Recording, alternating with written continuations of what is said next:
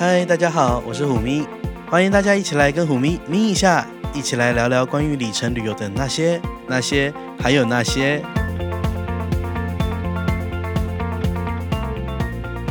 嗨，大家好，今天呢，我们邀请到一个部落客，然后他是常常在网络上或是在社团里面跟大家分享，例如说怎么怎么换票啊，或者是他自己个人旅游的时候，他的。呃，住宿一些旅馆的经验的一个很热心的布洛克，他的名字叫做 Aniki。Hello，大家好，我是梦想这辈子都在天空上飞不停的 Aniki。今天很荣幸来到胡咪的咪一下节目，跟大家聊聊天。好，那我们会邀请他来今天这个节目的主要原因，是因为我上次看到他写了一篇文章，是有关于那个怎么使用日航的里程来兑换。环球商务机票的文章哦，然后呃，如果现在在听的朋友呢，我觉得你也可以赶快去，也不用赶快啦，因为我们这种 podcast 的是可以按暂停的，所以你就可以按暂停，然后先去搜寻那篇文章，然后把文章打开，跟着一起，我们等下来讨论，呃，到底怎么样用很划算的方式来使用日航的里程。那我是不是要跟大家讲一下怎么搜寻到这篇文章？OK OK，文章标题是 Aniki 点数换机票，二零一九最新日本航空 JMB 里程兑换环球商务舱实战攻略。你这个标题也太长了，但是我建议大家 Aniki 的拼法是 A N I K K I，然后你就打在 Google 打 A N I K K I，然后点数换机票，然后再打日本航空，我猜这样应该就可以 Google 到这一篇文章了，因为流量视野还蛮高的啦。哦，真的吗？是可以找到很好。那，呃，那我先问一下 Aniki，你大概是在什么时候开始玩里程，或是嗯、呃、接触到日日航的这个里程计划的？我大概是二零一五年三四年前的时候，我还是一个上班族，然后就开始接触到里程这个坑。然后那个时候一开始是先接触到英国航空 Avios 的。计划，然后大部分都是开台湾到香港这一段这种，还有到日本的短程机票。然后接下来，呃，两一两年前的时候，我开始自己创业，然后我现在经营了一家小小的精油贸易跟护肤品公司。那创业的初期，我需要很长一直跑欧洲。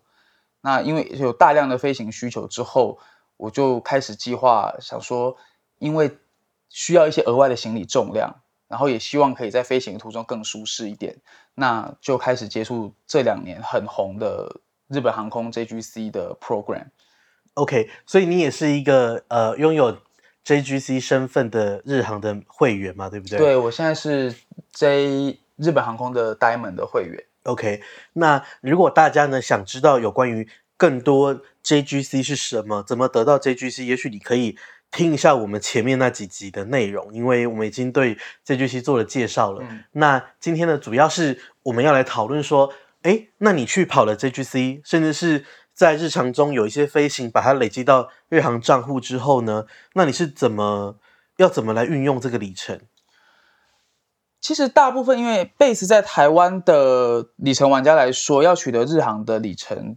其实并不是很容易啦，就是第一信用卡配合的，除了星光银行以外，现在也没有别家了嘛。对，因为像以前永旺是可以，对，有一家银行叫一家信用卡公司叫做永旺 A E O N，那他们其实，在节目播出这时候，他们好像已经首先不能接受新的申请，然后他们也要退出台湾的市场了，所以基本上对于台湾的那个呃。日本航空的爱用者来说，其实可以得到里程的方式真的是很有限。不过你知道，我们的节目呢，在全球广泛的上架，例如说，你可以在 Spotify 听到我们的节目，嗯、或者是在中国有喜马拉雅 APP。对。那在像在中国的话，就有像浦发银行，嗯，它有一个呃日本航空的联名卡。嗯。那其实，嗯、呃，在中国的信用卡的回馈率其实普遍都没有那么高的情况之下。嗯六好像我印象中是两块美金一里，六十块大概六十块台币一里，呃，这我有点不太确定。嗯、但是对于台湾的使用者来说，你看像 ANA 卡，我们在海海外刷卡的部分，十元台币一里，对。所以十元台币一里大概就是两块人民币一里。对，其实大概那个回馈率很高，所以回馈率非常高。对，所以对于台湾的使用者来说呢，呃，其实刷信用卡，大家相我相信大家都不会想要把它累积到日航，因为也没有也没有好的方式，对吧？就是跟台湾其他家相较起来的话，其实日航的入手成本是比较高一点的。如果你要透过信用卡这一个管道的话，是好。那不过没关系。反正大家靠飞行应该就可以得到相当的里程。那我们现在就先来介绍一下，到底我想一开始不要先讲环球票，因为环球票感觉是有一定的门槛。门槛。那我们先讲一下，呃，有没有比较轻量的兑换的方式、路线或是产品可以介绍给大家？我相信，如果你有接触过 JGC，或者是甚至平常搭日本航空。呃，还算是有几次的话，日本航空其实兑换的门槛相对而言还算是低的。它过去大家最熟悉就是它台湾到日本，它可以兑换单程票，然后是一万里，无论你飞到日本的哪一个地方。是，可是日航现在不是已经就是动态兑换的吗？对，它在去年十一月多的时候，它就导入了动态兑换。但是动态兑换还是有好处的，就是当然动态嘛，旺季的时候你会需要更多的里程去兑换这个机位，那淡季的时候它也会相对的比较少一点。所以你如果呃提前一点换的话，或者是找那种清仓的时候。我也有看过七千五百里就可以兑换一个单程到日本。好，那对我来讲，其实我蛮喜欢动态兑换的，因为你知道我上次，哎，也不是上次，就是那个我三月底的时候，然后我就去了日本一趟。嗯、对，然后主要我是飞，呃，因为那时候我人在北京，所以我需要飞北京到。东京的机票，对，然后那时候我看动态兑换，就是它是有位置的，嗯，所以啊，不过后来我是用别家就亚万换的，嗯，但是那时候那一次我就发现，嗯，其实动态兑换也很好啊，因为有时候对我们来讲呢，有位置换就是最好的，因为如果你真的，因为你想想看，如果你需要换单程机票的时候。你用钱买单程机票，那个价格真的是非常高。对，那个跟来回就好像我过年的时候，我也用同我我是用日航里程换的机票，嗯、我是换台北到名古屋，然后名古屋到韩雷达。嗯，那这样子只要七千五百里吧？对，就是我说根本就是 bug 般的兑换啊！因为过年大年初一当天呢，对，不过本来大年初一当天就是比较淡，对，这是正常的，但是。会让我蛮惊讶是，哎，其实日航里程这样子也算是一个妙用，因为就是里程很少啊。就是在淡季的时候，你找到机位的话，其实会相对省了一点。对，那就像你讲的，如果你真的很有需求的话，那原本一万里的里程才换的机票，那让你多个五千里就可以有可以换到机位的话，好像也没有那么糟糕。对，那另外来说来说，还有就是。日航除了 One World 环宇一家的伙伴之外，还有像是呃东航中国东方航空，或者是像 Emirates 阿联酋，或者是像法航 AF 对。法国航空，对，它也有，就是日航的里程是可以兑换这些航空公司的机票的，甚至还有大韩航空嘛。对，那我会，例如说，我最近有换了一张票是单程，嗯、然后是从呃。大阪飞北京，然后是东方航空的机票。嗯，然后，呃，我好觉得好像好像是一个小 bug 吧，就是说怎么说？因为它的那个兑换表是零到一二五零吗？对，一千，对，一二五零最基本哈，好像是一二五零。可是问题是，北京到大阪不是一二五零啊，是超过一点点。哦，但是它是可以用那个一万五千里的兑换标准兑换的。这可能就要讲到后来，你讲说你计算距离的是什么样的方式？对，所以 anyway，就是其实北京到大阪这个这个这条航线的距离刚好就是那个最最低的那个标准一万五千里的那个上限了。嗯、所以，如果是你 base 在北京的人，其实就很划算。对，因为你用东航换东航的航班飞日本，其实非常多。对，然后，嗯，其实短程线我觉得坐经济舱也还好，因为其实北京到大阪也不过就一。不到两个多小时，三个小时，甚至那只是飞行时间，可能更快一点点。或者是住在上海的朋友，那根本就是超优惠，因为上海是东航的基地，然后基本上上海可以飞到日本每一个大小机场，对，几乎是每一个大小机场。所以我觉得用日航的里程，对于住在上海的朋友来讲也是非常划算，因为你换东航的话，根本就票也蛮多的。对对。所以这个是我们总结一下刚刚我们所讲的，基本上，呃，你就算不换环球票，你用日航里程也是可以换出一个非常好的兑换，就是非常划算的兑换方式，还算是弹性的方式啦。然后机位的话也不算少，其实，嗯嗯。然后不过这里要提醒大家，如果你也是 JGC 的朋友的话，你要记得不要把自己的里程用完了。因为你每年要扣五千里，对五千里，万一你用完了，那 sorry，你的 JGC member 你要重跑一次。我现在剩下三千里啊，那怎么办？就还有两千再去补足喽。好，我们就期待你忘记。我们等一下说一下怎么补足这些零散的点数嘛。好像也可以。好，不过我觉得啊，我们可能就要进到我们的重点，就是兑换环环用日航的里程来兑换环球机票这件事情上面。好。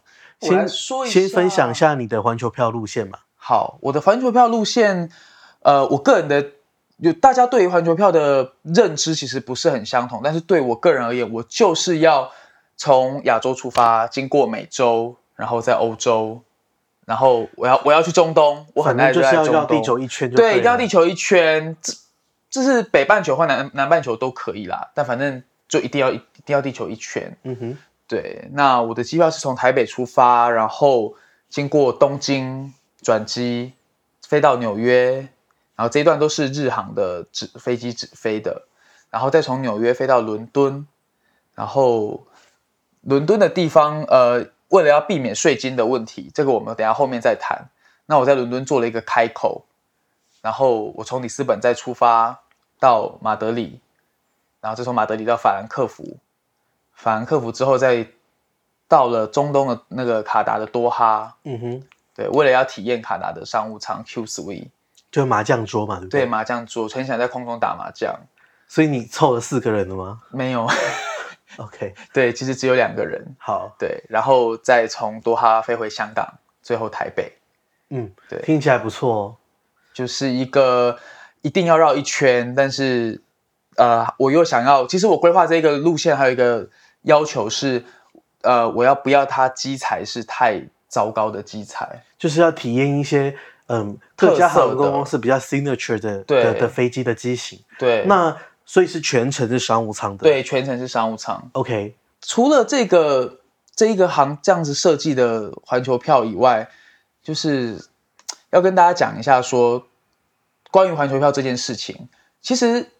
图米也知道，其实没有一家的兑换跟你说这叫做环球票，嗯，对吧？大家其实都是拿所谓的联盟伙伴航空去凑成一张很长很长的机票，Yeah. 就是飞很长、飞很远，真的绕地球一圈。那我们把它称之为环球票。对，那所以在日航的用里程兑换的规则里，其实它是有三个表格嘛，就是除了自家的航班以外。还有刚刚虎咪讲的有 Emirates 大韩航空，还有东方航空这些叫做伙伴的航空。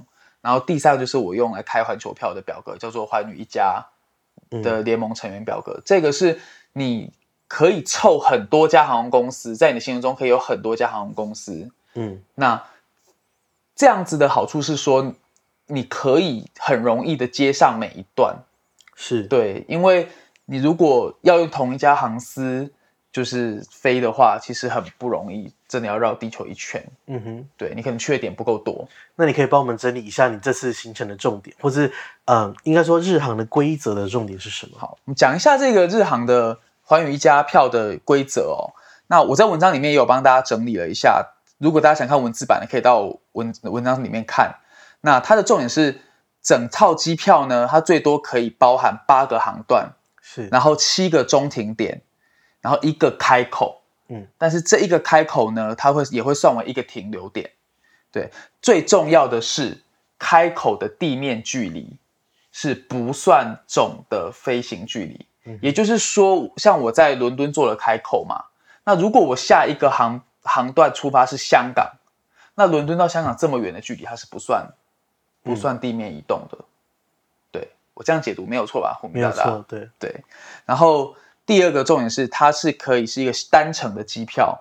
那要为什么说它可以是一个单程的机票呢？因为它允许你你的出发地跟目的地可以是不同的国家跟地区。那像例如说全日空的这种机票啊，对，它是有规定说你不能回头，就是说你 backtrack，就是说例如说你不可以。台北到飞到欧洲之后，欧洲又飞回台北，应该说欧洲再飞回北京，然后北京再回去哪里？这样，他一定要就是这样绕一圈，顺着绕一圈。就是日航的规则也有这一段，就是说他没有他没有管你一定要顺着绕一圈，但是你不可以在中间回到你的出发地。嗯哼，也就是说，像我从台北出发，但是中间我就不可以再经过台北，是，然后说我要做一个转机或是停留。这样子，他就认为你回到了出发地，你就结束了。所以说，像日航的那个寰宇一家的表格啊，有那么多的，就是 level，例如说，可能从零到两千里啊，多少里之间。哦，对。那你觉得有什？那我们到底要选择哪一个呃飞行的 range 才是最优惠的？我个人觉得，如果你想要规划一张环球票的话，它的表格里面飞行距离一万四千里到两万里的这一个。这一个点是我认为是可以环球票的甜蜜点，无论是你要搭商务舱或是头等舱，商务舱的要求是十二万里一张票，头等舱是十七万里。对，那我这样子就要足才足够你飞真的所谓我刚刚讲的，你一定要环一圈的部分。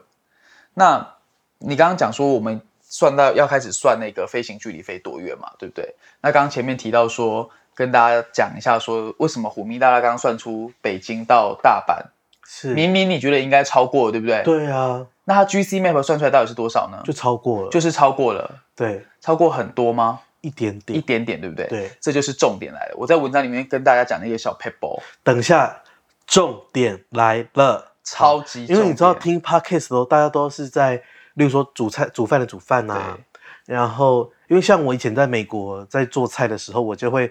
对，带那个 QC，你知道，就是对那个抗噪耳机，因为开抽油烟机嘛，所以你一戴那个 QC 或者是 AirPods 之后啊，那个噪音就被消除了，就可以认真听，就可以听到 Podcast 的声音这样子。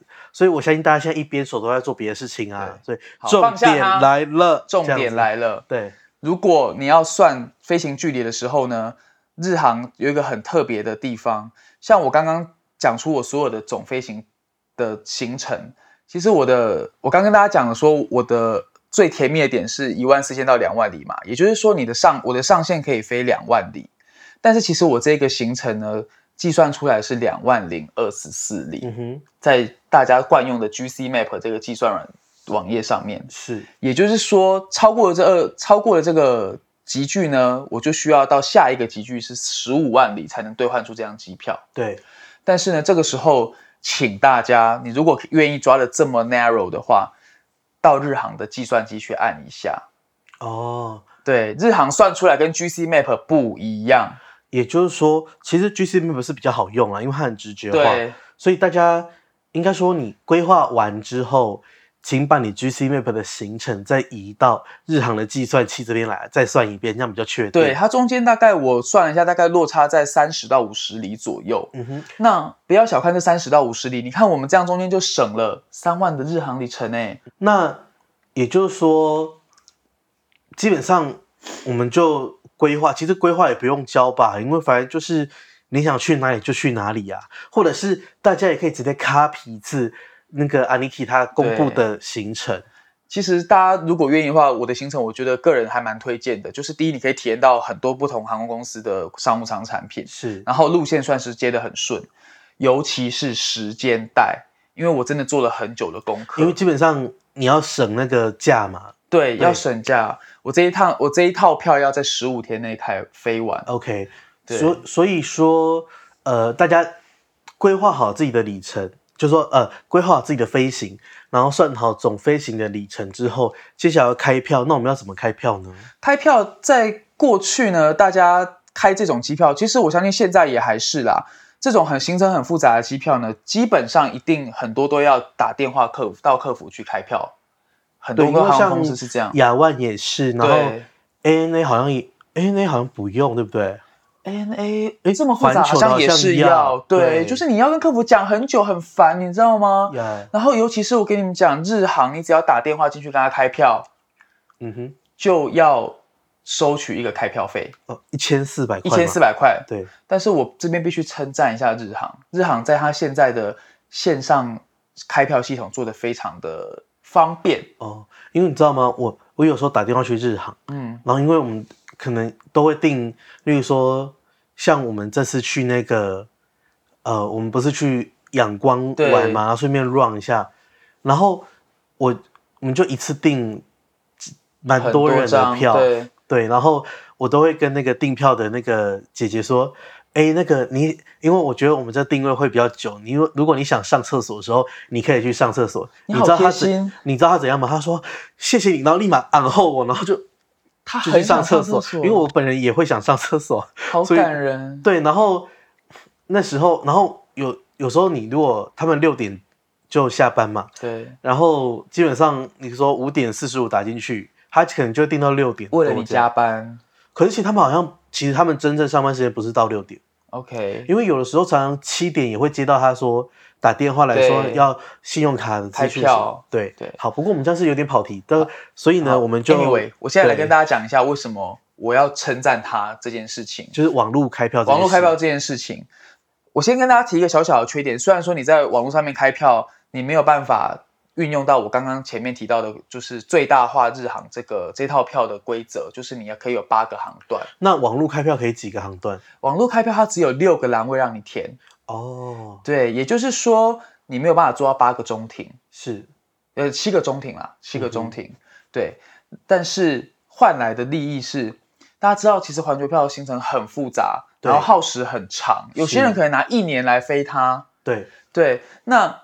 在这个过程当中，你不能够保证你永远你的行程都不会有变化。对啊，对，日航贴现是说，你要是愿意在网络上面完成这套开开票的话呢，它之后第一，他不收取开票费，对，那一千四省了。第二，你之后无论如何改动你的行程，只要你的顺序不换，嗯，你爱怎么改就怎么改，一毛钱都不用付。那这个改票是在网络上还是？对，在日航的。自助系统就可以完成这件事情哦，oh. 对，甚至你可以说，就是你如果再打电话进去开票的话，客服会跟你说，你每一次改票都要一千四百块。那像这个呃，他网络上找那个伙伴航空的位置，是每一家寰宇一家都可以吗？基本上都可以，但是虎咪讲到重点。就是你如果在别家先查到的位置，这个不在 rundown 上，对，但我就问到重点了，你就问到重点，果然是老司机啊！啊，好，你说，一般寰宇一家大家查机位很爱用 BA，对啊，英国航空来查机位，就什么都可以查到啊。但我必须跟你们说，用 BA 查出来的机位，日航不一定看得到。OK，对，然后甚至有一些 BA BA 看到的机机位啊，有一有一家要特别注意，叫做伊比利航空，Iberia，Iberia，Iberia。通常它的跨洲际线从纽约，我查的是从纽约到马德里这一段，是，其实它有飞，而且航班有很多，非常多啊，我搭过。对，但是你查得出位置来，日航那里就是没有。哦，OK。对，而且像我查出来是商务舱，然后在日航显示是豪金舱。那你那边怎么处理的？后来我跟客服说，那你可不可以就是好，我搭豪金舱也无所谓，反正你就就一段嘛。对，但是日航是。自定义说，只要是豪金舱就不可以，伊比例的豪金舱是不可以定的，所以这一点大家要小心一下。Okay. 对，那你后来做什么？后来我只好坐英国航空，因为你知道英国航空从纽约到到伦敦也是像台北三零七一样，公车路线一样多，真的很多，每三十分钟一班飞机。对，那你不懂为什么要到西斯罗可以这么多？因为就是有这样的旅次需求啊。对啊，对，然后时间又很好，这也是很 signature 的航段啦，我觉得是很 OK。这个航段里面有英国航空的七四七飞，现在要搭到七四七其实不是很容易。对啊，对，而且英国航空七四七还蛮有趣的啦，我蛮想搭搭看的。但是我希望它可以搭到它之后最新改仓的七七七。好，所以说呢，在网络上开票是一个很好的选择，因为这样可以省开票费。没错，我自从开票到现在至少改了八次以上，一毛都没有被收，甚至因为你知道汇率会浮动，它只要税金变低了，嗯、你你就会被退税。就像最近日本航空又调降了燃油的的那个里程票的税费。是我最近前天吧更改一个航班，同一天的航班就被退了一千两百块的税金。也就是说，其实，在网络上处理这个的好处就是说，你在网络上换位置的时候，不用手续费，又可以如果税金有降下来，又可以退税。对。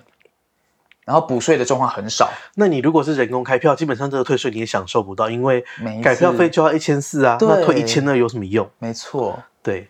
所以我还蛮推荐说，大家不要为了说为了最大化自己的行程，让自己的没有什么弹性。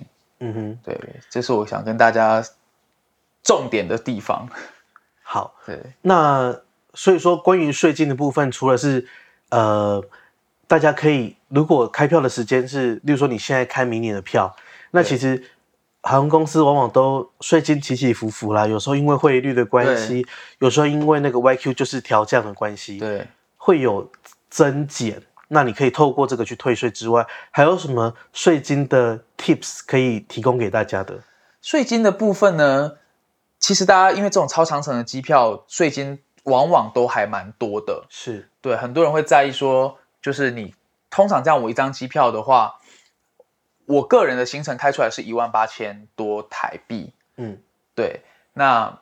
但是我其实已经尽量避免了，像大家大概很多人都知道说，如果你想要从伦敦起飞的话，商务舱以上就会被加收很多钱的税金，对，大概五千块台币以上吧，我记得。没错，对，所以大家一定要画好重点。为什么在伦敦要开口？就是你不要被收那一个费用。嗯哼，对，那个是一个很冤枉的钱。好的，无论是哪家航空公司开票都是这样。伦敦就是不要开.不要不要从伦敦起飞，好吗？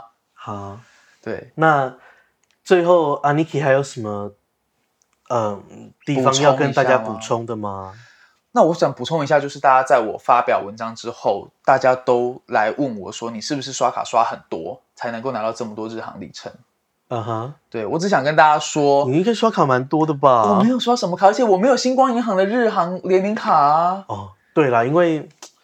哎，真的不是我要讲这个坏话，但是你知道，哎，日航真的拜托不要再跟星光银行合作了。我们希望它可以推出一个很好的合作产品。这样啊，对哦，对，为为什么对日航要讲韩文呢？没关系，好，但是我还是要跟大家讲说，不要那么灰心。日航虽然说里程不好拿到，但是其实你只要用心累积的话，像我大概是从刚开始入坑 JGC 的时候就开始累积，说我要规划一张环球票，所以。即使你觉得说你第一次修行完大概也只有两万多里的 JGC 的，就是 JMB 的里程，但是其实后来你只要在两年后你再度去保级的话，其实加成是很多的。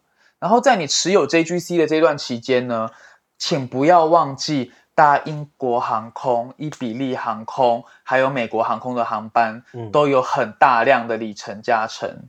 对，像钻卡是一百分之一百三十嘛，对，对，非常的多。这个时候丢到，如果你是没有到太低的舱等，丢到日航都可都很好用。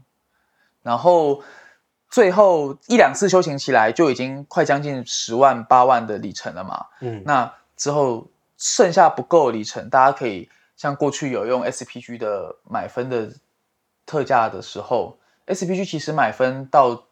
转分到日本航空的话，其实跟一般市面上的估值是差不多的。认真计算的话，嗯，对，好，那就跟大家分享一下，说为什么我可以累积到这么多，不是刷卡很多，就大家只要用心累积，还是可以达到的这个门槛的。好，那如果大家还有什么问题的话呢，你可以在哪里找到 Aniki？大家可以在台湾长旅客计划论坛。OK，这是一个 Facebook 的呃社团，然后虽然说标题是台湾长旅客，不过我们其实里面有很多国籍的朋友，例如说非常 international，例如说像美国籍或者是新加坡，对，也有欧洲的，对，然后。在那个社团可以找到 Aniki，然后或者是你也可以在虎咪这边找人，我会帮你 refer 过去。对，虎咪这边也可以找到我。对，那嗯，节目的最后还是想要提醒大家，如果你喜欢这个节目的话呢，你可以呃在 Apple 的 Podcast 上面给虎咪比较高的就是五颗星的评价，或者是你也可以在 Spotify 啊，在中国的喜马拉雅 APP 上面找到虎咪的 Podcast。好，那我们今天就到这里喽，谢谢大家，下次见喽。